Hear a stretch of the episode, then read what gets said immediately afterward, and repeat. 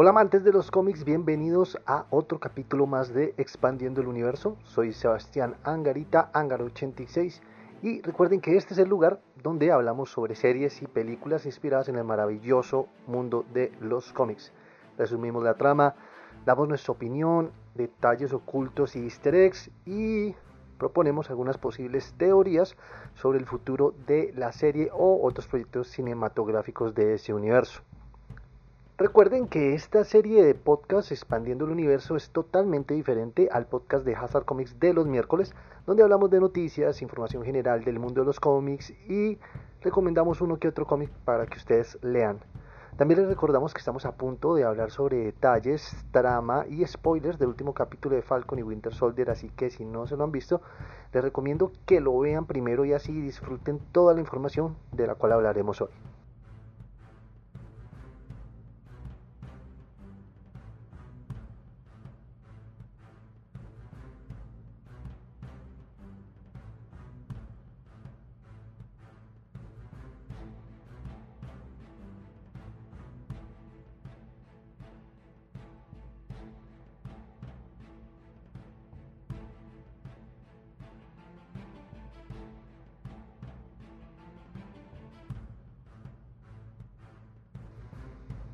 Capítulo comienza con un flashback donde vemos cómo Bucky puede regresar a la normalidad al ser liberado del código de activación mental de Hydra en Wakanda. Y en la actualidad, Ello, la segunda al mando de las Dora Milash, le informa que tiene 8 horas para entregar a Simo para que él termine de pagar por sus crímenes. Nuestros héroes, acompañados por Simo, van a buscar información de dónde se llevará a cabo el funeral de Mamadonia, quien fue una de las personas más importantes en la vida de la líder de los Flag Smashers. Simo es quien consigue la información y la utiliza como pieza clave para seguir contando con la protección de Sam y Bucky. Pero en camino al funeral son interceptados por el nuevo Capitán América y su compañero Battlestar, quienes quieren atrapar a Carly sea como sea. Sam los convence para poder tratar con Carly de una forma pacífica, pero Walker le da una pequeña ventana de tiempo antes de que él interceda con la fuerza. En medio del funeral, Sam ve a Carly y después de que los civiles abandonan la ceremonia, ambos discuten sobre los diferentes puntos de vista de esta guerra de ideologías que Carly quiere llevar a caminos más violentos para que los que están al poder entiendan el mensaje. Pero antes de que se llegue a un acuerdo, la impaciencia de Walker hace que estropee todo el plan y Carly escapa, dispersando al grupo de héroes. Pero, en medio del caos, Simo le dispara dejando caer las últimas dosis del suelo del supersoldado. Simo las ve y sin pensarlo dos veces las destruye, pero el sorpresivo ataque de Walker noquea a Simo y este toma una dosis sin que nadie lo vea. Sam, Bucky y Simo regresan a su refugio y mientras hablan sobre cómo Walker no parece estar cuerdo, este llega para aprender a Simo. Pero no es el único grupo detrás de la mente criminal socoviana. Las Dora Milaje entran en escena y una pelea que termina no solo con la derrota física y mental del nuevo Capitán América, sino también con la fuga del Barón Simo. Después del encuentro con Sam y Walker, los Flash Smashers necesitan nuevos planes y deciden primero enfrentar al grupo de héroes para poder lidiar con el Power Broker. Carly llama a la hermana de Sam para que ésta le dé la ubicación para un nuevo encuentro y de paso usarla como un medio de chantaje si Sam se rehúsa a la reunión. Bucky y Sam reciben la información de la reunión y se reúnen con Carly, pero es todo una distracción, ya que el verdadero objetivo es matar al Capitán América. Pero los papeles se invierten cuando Walker demuestra que usó el suero del supersoldado. Battlestar es retenido mientras el nuevo Cap, Sam y Bucky enfrentan a los Flag Smashers. La pelea llega a su final, cuando en un intercambio de golpes, Lamar, Battlestar, es impulsado contra una columna que acaba con su vida.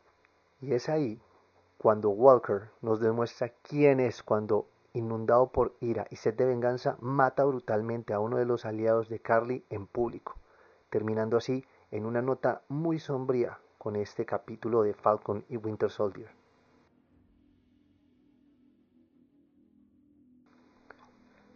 Bueno, ese fue el super resumen de este capítulo de la serie de Falcon y Winter Soldier de Disney Plus y ahora vamos con nuestra opinión y hombre, para mí ha sido el mejor capítulo en nivel como de generación psicológica y demostrar cómo la evolución de un personaje va llegando hasta, hasta el clímax, porque sabemos que esta serie va a ser de solo seis capítulos.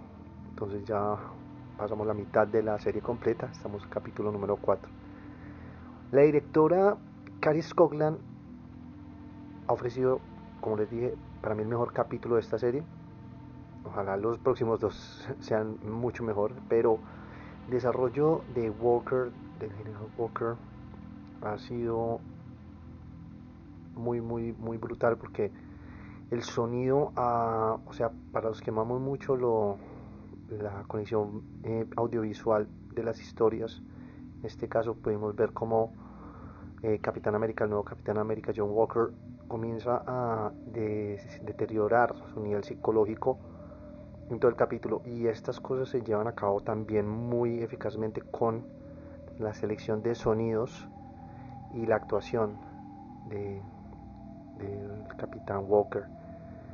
Eh, ¿Cómo así que el desequilibrio psicológico siempre lo, lo, vemos como tocarse los ojos como si estuviera sufriendo de dolores de cabeza? O sea, se nota que tiene problemas de, de haber estado en guerra. Por lo general, las personas que están en el ejército casi siempre terminan necesitando ayuda psicológica para eh, tratar de superar algunas cosas que hayan sufrido donde, durante todo su, su periodo en el ejército.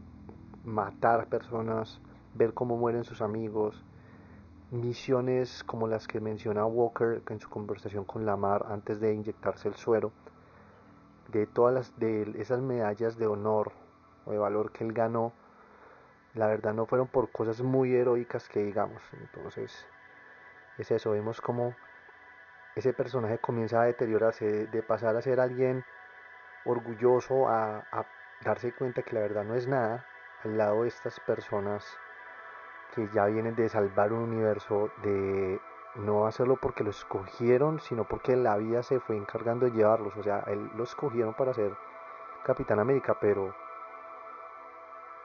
¿de verdad él quería ser Capitán América?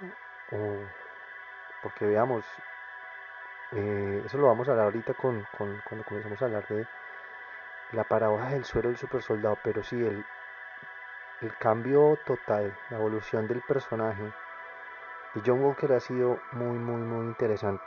Y sin miedo lo digo, White Russell se está haciendo un papelazo y como les digo, la directora Carrie Scotland demostró que al momento de presentar este tipo de problemas mentales, el sonido, sonido ofrece mucho, mucho, mucho que, que mejorar en una escena. Eh, he hablado antes de, de, películas de terror y de suspenso, como lo fue Midsommar, que eh, utilizan el sonido de una forma para, para hacernos sentir eh, enfermos o sentir pánico. Estamos hablando de, buenas formas de usar el sonido, no como lo hacen otras películas, eh, tanto de terror como misterio, como no sé, las películas de Anabel, que lo que hacen es usar sonidos y golpes fuertes para asustar a la gente. No, estamos a, busquen Midsommar y entenderán lo que digo, donde el sonido hace que nos sintamos enfermos, nos sintamos conectados con esa persona,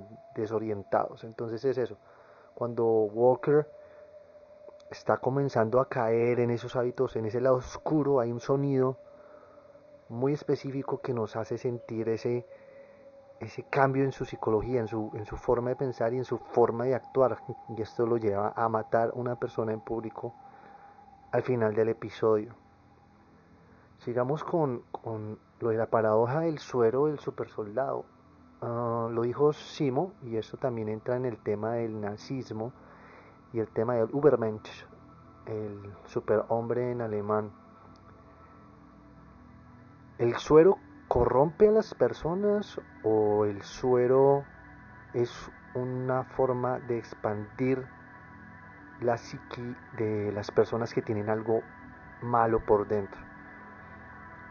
Simo les dice a, Sam y a, y a Bucky que no ha existido otra persona como como Steve Rogers, como el Capitán América original, y es porque eh, lo vamos a, hablar ahorita en los easter lo dijo el Dr. Erskine en, en la primera película del Capitán América, el suero amplifica las características y las de cierta forma las cosas buenas de la persona. O sea, si una persona es buena, va a ser convertirse en alguien excepcional. Y si alguien es malo, va a ser mucho peor. Entonces es eso. Vemos que el suelo no es el problema, el problema son las personas. El problema es que si alguien tiene esa idea de, de ser superior o de querer ser superior siendo superior, puede llevar a malas cosas. Steve Rogers era una persona débil que al momento de obtener esos poderes aprendió a valorarlos. Y ahorita vamos a hablar de eso en profundo en algunos de los easter eggs de este capítulo que tal vez no tuvieran muchos easter eggs eh, pues haciendo referencia a cosas de los cómics como en los primeros tres capítulos que vimos muchas cosas, referencias, presentaciones de personajes que tal vez ustedes no conocían. Pero ahora eh, vamos a tener unos easter eggs, unos momentos donde son cosas de temática que vienen desde todas las películas del universo cinematográfico de Marvel. Otra cosa que me gustó mucho que presentó la directora Carrie Scotland en este capítulo fue, fue los tres villanos.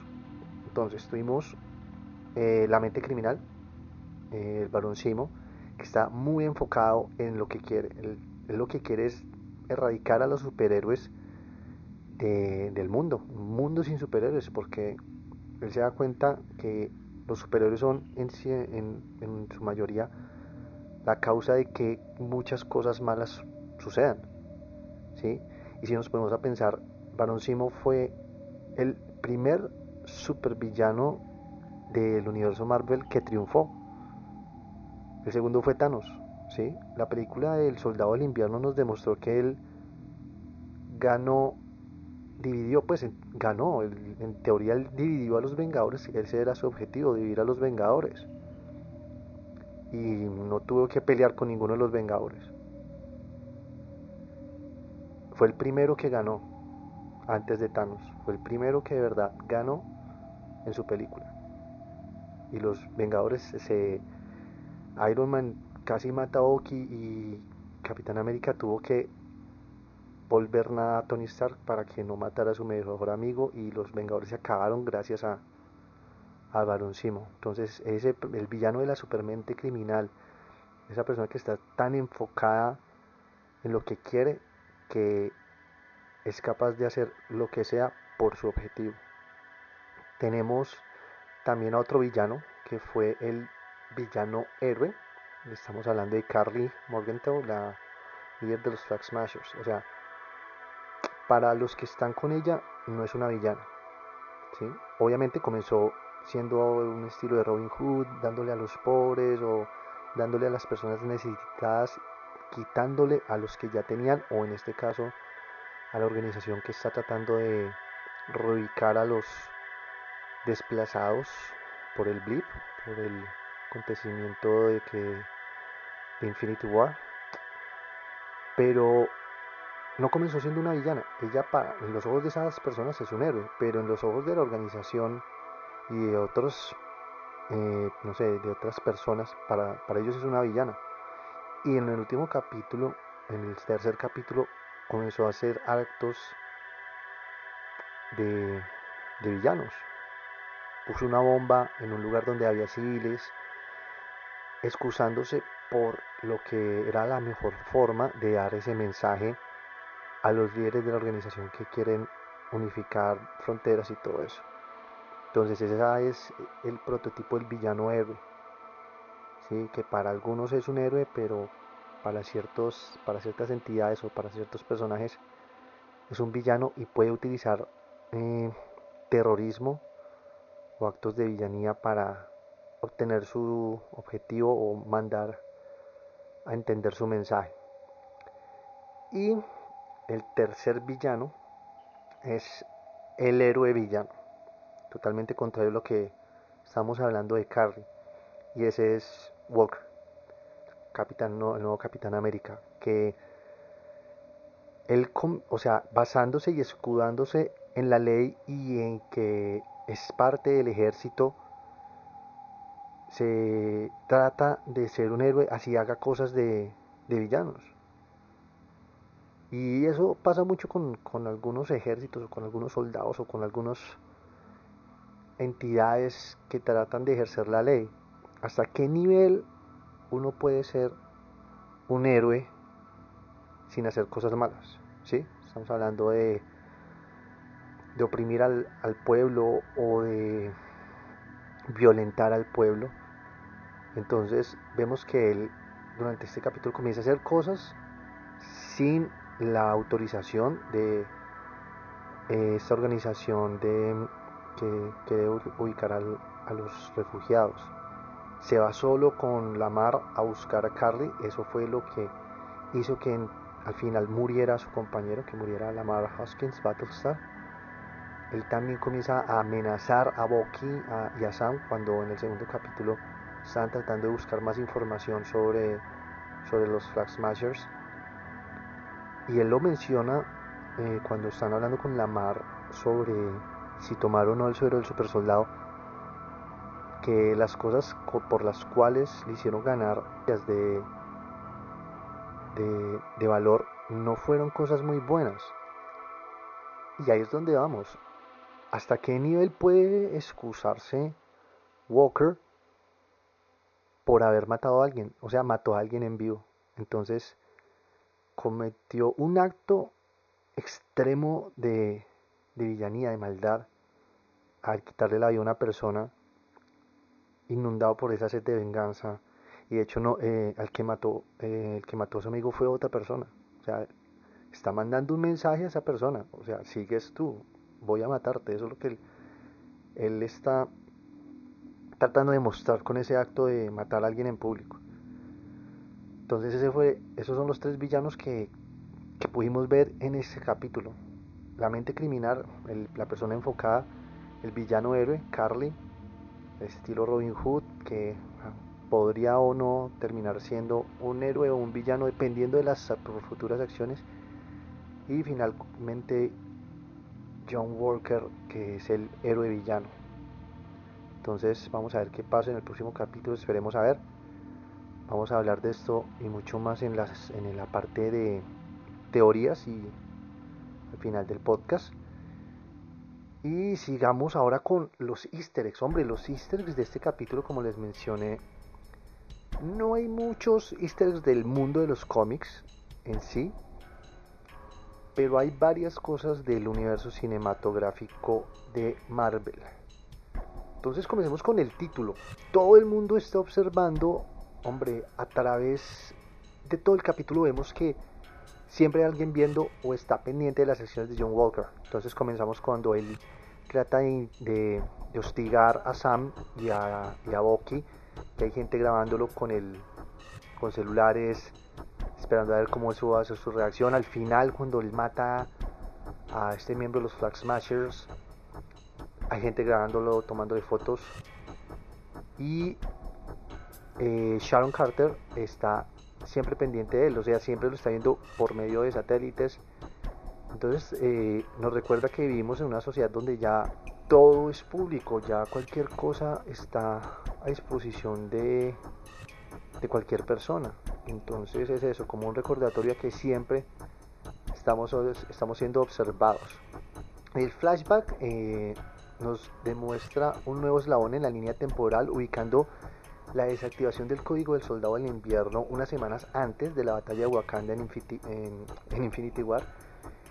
Entonces estamos hablando de que Bucky no pudo aprovechar su tiempo después de haber sido liberado de las palabras de activación. Entonces fueron unas pocas semanas y ya está de nuevo en un campo de guerra. Eh, algo que me pareció muy gracioso es otra cosa que vimos con Simo, que usó las tácticas de la bruja blanca de las crónicas de Narnia para tratar de tentar a una niña con delicias o en este caso manjares turcos para, para sacarle la información del, funeral de Mamadonia, quien fue la, la que inspiró a Carly a formar los Flag Smashers. Entonces esa, esa conexión entre Simo y la bruja blanca de de Narnia fue interesante, ya que en las crónicas de Narnia la bruja blanca eh, le pregunta a Edmund, creo que era, qué era lo que quería para como facilitar que él dijera dónde están sus hermanos y él dice eh, manjares o, o delicias turcas. Bueno, después en la conversación que Sam tiene con el barón Simo sobre el suero del super soldado, hombre, en los cómics Sam adquiere el suero del super soldado en los 90 en la saga de Heroes Reborn por medio de una transfusión de sangre eh, hecha por Steve Rogers, pero él está muy enfocado y no lo desea, eh, demostrando que no se necesita de superpoderes para ser un héroe. Y el tema de la transfusión de sangre de este cómic se, se volvió a ver cuando Isaiah eh, le transfirió su sangre a su nieto Eli para ser parte otra vez de los jóvenes vengadores. Entonces, en la actualidad, Sam no tiene en los cómics ningún indicio del suero del super soldado. Creo que Heroes Reborn fue un multiuniverso creado solo para ese cómic. Entonces Sam en los cómics no, no tiene el suero del super soldado en su organismo. Hombre, las Dora eh, desactivan al, en el momento de pelear a Wookie y a Walker. Y de hecho se menciona que Bass maldice a Bucky por traicionar a, a Wakanda por defender al asesino del rey Tachaca. Es muy interesante ver cómo las Dora eh, son capaces en segundos, primero de desactivarle el brazo a, Boki, que está hecho de vibranium y que es parte de tecnología de Wakanda, o sea, ellas saben cómo deshabilitarlo. Y también saben deshabilitar al Capitán América nuevo, o sea, su escudo es de, de vibranium, su escudo viene de Wakanda. Lo podemos ver cuando eh, ya se acabó la pelea y la Dora Milaje tiene el escudo, eh, recoge el escudo como lo hacía eh, Steve Rogers, pateándolo desde el piso y agarrándolo en la mano sin ningún problema, cosa que demuestra que el nivel de superioridad y de conocimiento del, del Vibranium hicieron que este par de héroes fueran derrotados como los niños chiquitos, entonces eso fue algo muy muy interesante de esta pelea. Después de la pelea vemos como eh, el baloncimo escapa y es muy graciosa esta referencia de que San menciona que no puede creer que Simo hizo la del Chapo, haciendo obviamente referencia a cómo el narcotraficante mexicano escapó por medio de un túnel en el baño de su prisión hace unos años. Mientras eh, Walker y Lamar hablan sobre los dilemas de consumir el suero, vemos o recordamos las palabras del doctor Erskine que el suero amplifica las características de la persona que lo usa. También eh, recordamos que los hombres fuertes que están acostumbrados al poder no respetan ese poder, pero los hombres débiles lo respetan y aprenden compasión de este. Pero Lamar le dice a Walker que el poder no cambia a los que lo usan. Y Walker era un gran soldado con aptitudes físicas y mentales sobre lo normal, pero al tomar el suero, su agresividad y actitud son más extremas. Entonces eso significa que está ampliando lo que Walker era dentro de sí, alguien violento, alguien salvaje. La forma en que Walker eh, obtiene sus poderes también es como algo muy referente a los cómics. Walker, Jonathan Walker obtiene sus poderes por medio del Power Broker. Él compra sus poderes y él se vuelve el super patriota antes de ser Capitán América. En cambio acá en la serie de Falcon y Winter Soldier, Jonathan Walker obtiene sus poderes después de ser nombrado eh, Capitán América, pero los poderes también provienen del, Power Broker. Entonces eso es una pequeña referencia a los cómics ahí. La muerte de Lamar es la que activa el lado oscuro de Jonathan Walker, pero en los cómics es la muerte de sus padres por parte del grupo de los Watchdogs en forma de una retaliación por haber capturado su líder, si no me equivoco.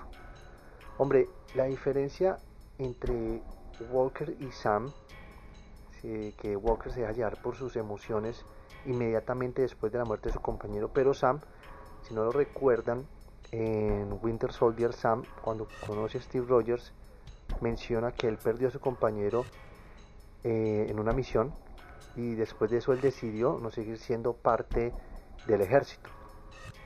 Y no solo parte del ejército, sino también terminar todas sus conexiones con ese proyecto militar en el cual se encontraba, que era el proyecto del, exoesqueleto volador.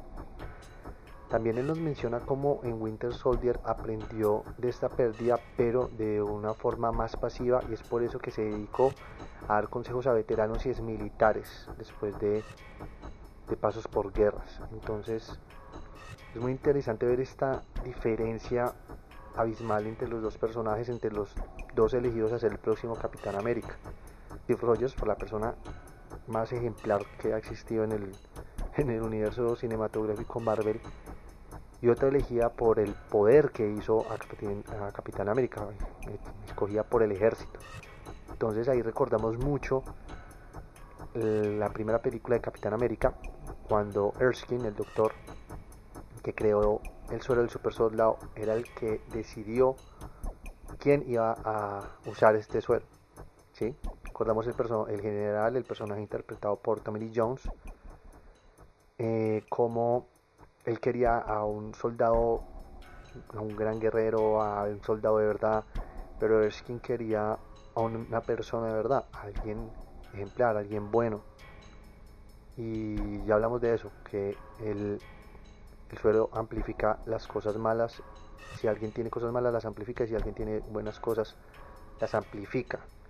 Haciendo referencia a, a Red Skull en la primera película de Capitán América.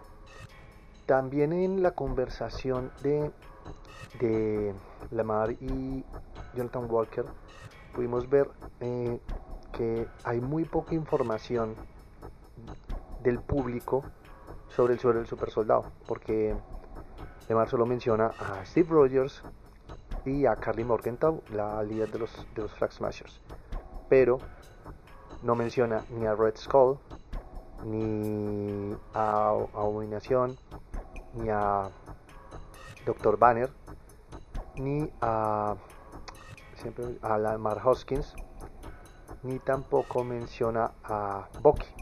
Eso significa que la información sobre las personas que han usado el suelo del super soldado o diferentes variaciones del suelo del super soldado en el universo cinematográfico Marvel no está abierta al público. Entonces eso demuestra los pocos ejemplos que Lamar tiene para ayudar a su compañero a tomar la decisión de ingerir o no el suero del super soldado. Bueno, y terminamos con como con estos easter eggs o con estos pequeños detalles de este último capítulo con la similitud de la escena de eh, la muerte del Flag Smasher por manos de Jonathan Walker al final.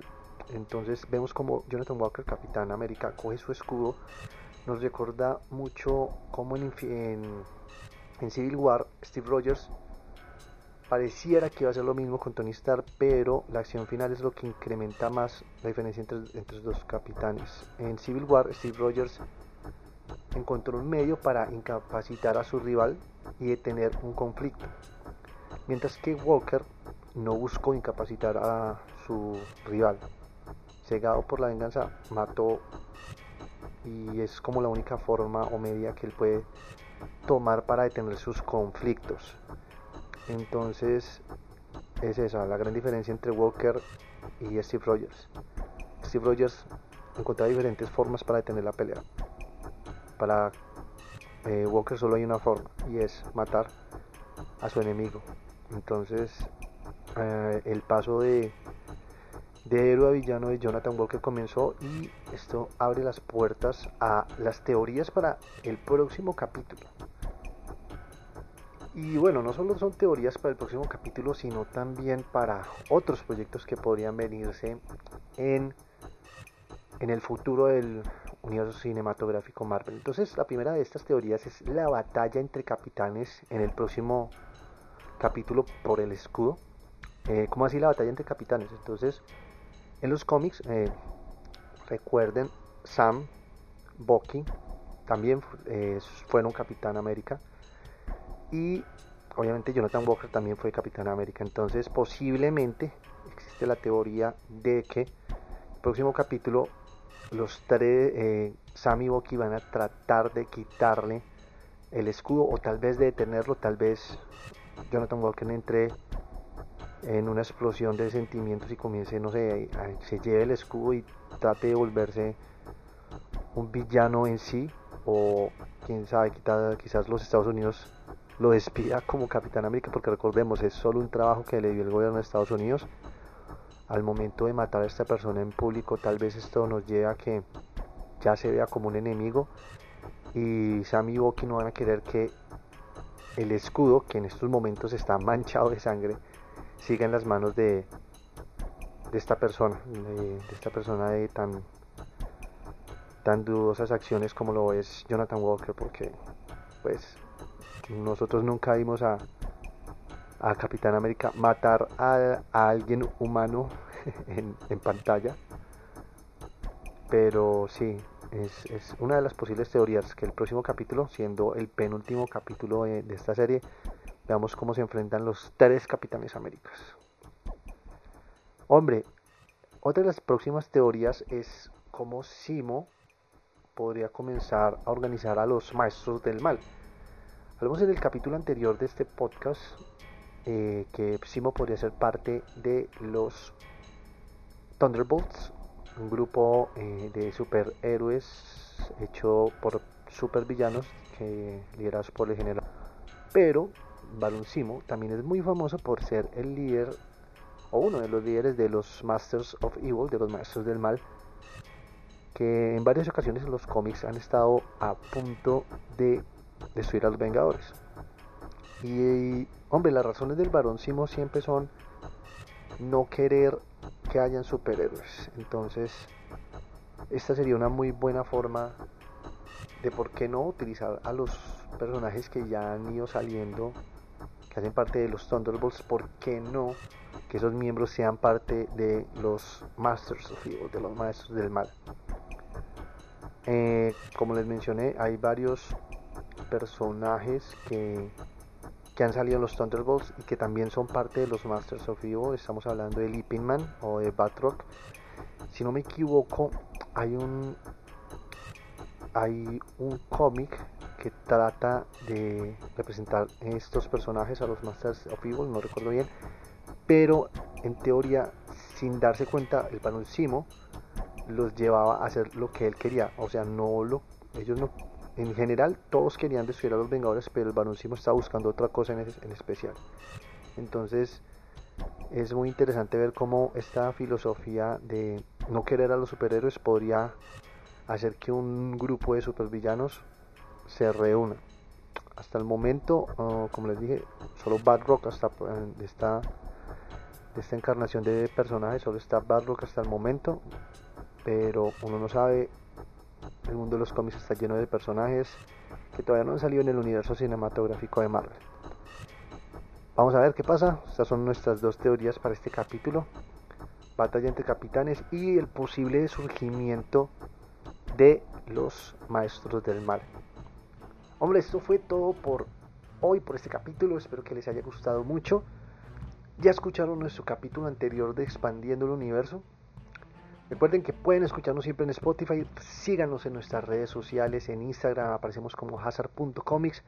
Twitter, por si desean escuchar y ver noticias sobre el maravilloso mundo de los cómics diariamente, aparecemos como Hazard Comics 86.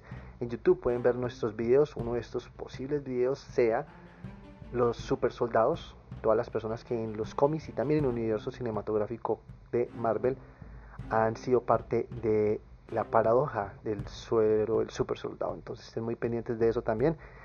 Y si desean apoyar este proyecto, recuerden ingresar a nuestro Patreon para que mantengamos vivo esto que se llama Hazard Comics. Soy Sebastián Angarita, recuerden Angar 86 y no siendo más, se cuidan el peinado y no dejen de leer cómics. Chao, chao.